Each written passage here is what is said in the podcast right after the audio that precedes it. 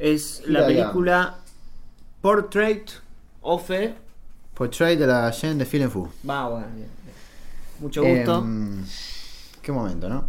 Em, sí, vamos a hablar de esta película que ganó mejor guion en Cannes. Por lo general en este festival se suelen traer algunas de las películas más importantes que pasaron por el Festival de Cannes. Bueno, Parasite, por ejemplo. Eh, y esta película... Atlantics. Atlantics, bueno, es a, a la lista negra. Em, me confundí.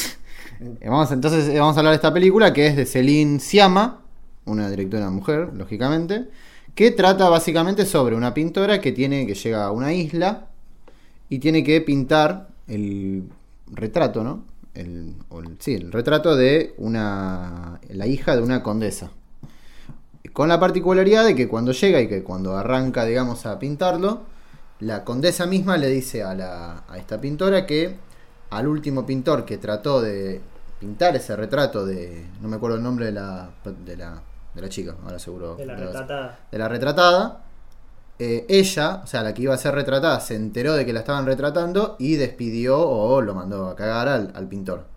Entonces, en un primer momento, la película se plantea cómo, cómo puede hacer esta, esta chica, esta pintora, para pintar a alguien sin que se dé cuenta que la están pintando. Es decir, cuando vos haces un retrato, cuando un pintor hace un retrato, tiene a la persona sentada ahí y eh, la mira y lo, Sí, la va modelo. Sí, como modelo y la va pintando. Como Bowfinger. Bowfinger, Solo que, solo que en cine. En, En cine cambio- Bowfinger está en pintura. En cambio acá, digamos, eh, ella tiene que empezar a pintarla con mirándola cuando va a pasear con ella. Digamos, la, una de las cuestiones de la película es que ella finge ser como una acompañante, ¿no? Como esas personas que contratan para hacer, eh, no recuerdo el nombre específico, pero acompañante. Acompañante de- terapéutico. No, es como... Como un amigo contratado. Exactamente, un amigo contratado. Eh, Como si fuese, sí. Entonces, por ejemplo, bueno, están en la playa hablando de no sé qué y ella como que la tiene que mirar así sin que la otra se dé cuenta y, por ejemplo, analizar el contorno de las orejas y luego trasladarlo al cuadro. Yo, yo la, la- la- la película la vieron nada más crítico y cítrico y M&M. Y con esto que decís como, bueno, película de que pinta, suena medio a priori poquitito lenta. ¿Cómo, cómo es en ese ritmo? En, a ver, en términos de ritmo es una película lenta, digamos, pero no me parece que sea solemne. No es que no es una película, y esto lo hablábamos con, con un crítico acá, no es una película que esté llena de chistazos, ¿no? Como la, las canastas en Angélica, pero sí tiene un tono bastante liviano y ameno, y, la relación entre ellas es cálida, y eso se traslada, digamos, a lo que estamos viendo. No son, no hay diálogos, digamos, existencialistas, y si llega a haber alguno, digamos, está justificado porque, bueno, una, ella es pintora y es Siglo XVIII. siglo. XVIII y ella sabe de lo que está hablando y hay una condesa que sabe de arte, Claro. qué sé yo. Se Pero- termina cierto suspenso con Sí, esto de, decir, sí, sí. Sí. de- de- Porque medio que la está queriendo engañar, básicamente. Sí, lógicamente se genera un suspenso que, bueno, en la segunda mitad de la película se traslada a otra cosa más. Mm. No quiero decir qué pasa, pero en la película se pintan dos cuadros. eh, Sí. Que uno, uno basado en el suspenso, este primer suspenso que se presenta, y otro en, el, en otro más que no lo, no lo puedo decir. La película, o sea, si la queremos comparar con algo, y esto quizás eh, ahuyente a- a- al querido doctor Seba, es, eh, se la puede comparar con Persona, de Berman. Es una película que bebe mucho de Persona porque, bueno, la pintora arranca eh, yendo a la isla a cuidar de una persona, en, en persona. La película de Berman era una enfermera que se tenía que hacer cargo de, de una paciente, no me acuerdo muy bien, funciona como acompañante. Y bueno, dentro de la puesta en escena, dentro de la dirección, hay un, bueno, hay un plano que es el de persona. Claro. Eh, Bueno, viste que en el juego de esa película que vos mencionás de- del director sueco, este básicamente el, el gran juego de la película es que bueno, son las dos parecidas, básicamente. Sí. Y son medio la- las dos la misma. ¿Hay algo así de eso acá? Sí, hay un poco de eso eh, y también hay un poco, digamos, de, de lo, de la relación conflictiva que un poco me recuerda también a Phantom Thread de Paul Thomas Anderson, lo que pasa, y esto ya lo discutimos con, con Citri, que seguro lo mencioné ahora, no se termina de llegar a ese nivel de, de veneno, como de tox- toxicidad dentro de la película, pero lo que sí hay es un conflicto que, que puede ocurrir en cualquier relación eh, amorosa. Pero se plantea una relación, si querés, sugeridamente amorosa entre ellas dos. Es una relación lésbica. Ah, ok, ok, ok. O sea, eso no es un spoiler. pero, pero, digo, ¿se explicita eso? Sí, obvio. Ah, ok. Sí, sí, sí, hay escenas de, de Ok. sexo. Eso Ah, ok, ok, ok. Eh, Pará, hay, chicos escuchando.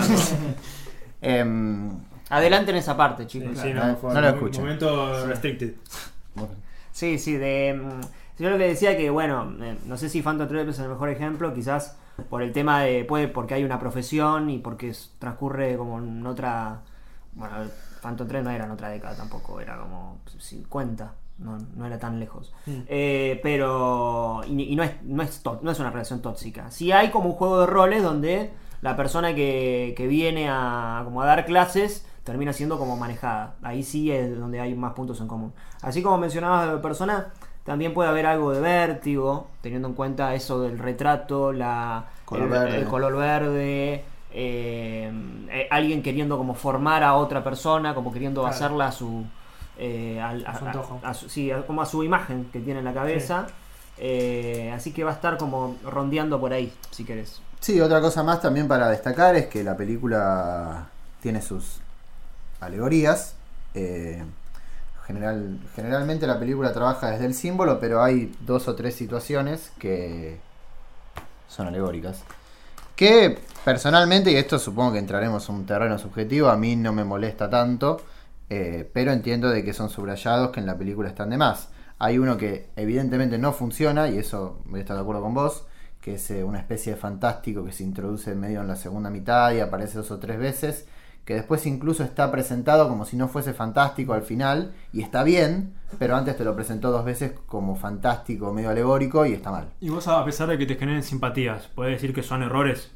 Ese sí. Después hay uno que debatimos con Citri, que yo no estoy para nada de acuerdo, es una alegoría. No lo vamos a decir porque tampoco queremos mucho tiempo en una película que todavía no pudieron ver, quizás los oyentes. Pero ese sí, ese es muy evidente porque aparte después se presenta simbólicamente. Se presenta a través de una pintura, a través del mito de Orfeo y Eurídice. Eurí- Eurídice. Y al final de la película, bueno, nada, se presenta con un cuadro y con una situación que está llevada a lo terrenal. Es lo que decía acá Pedro del melodrama que siempre bordea como lo, lo de muerte no existe o lo de Angélica, donde está como presentado muy bien en la muy bien de antemano. Acá está mm, no, no, no está sí, está forzado, no está fino. No está bien presentado, está bien terminado. Claro, Ese- ese sí, el es tema. raro, sí. Es, es- es raro. Cuando la vean se van a dar cuenta. Sí. Por último, quería hablar un poco de un aspecto voyeurista, ¿no? Ya para cerrar. La película juega un montón con esta idea, ¿no? De la persona que retrata, si vos la conocés verdaderamente. Inclusive, digamos, la, los planos de, de ella pintando son, digamos, como... al- no es que vos la ves a ella over, over the shoulder, sino Sí. que vos ves el cuadro. Sí, sí, cómo lo va pintando, el progreso y etcétera.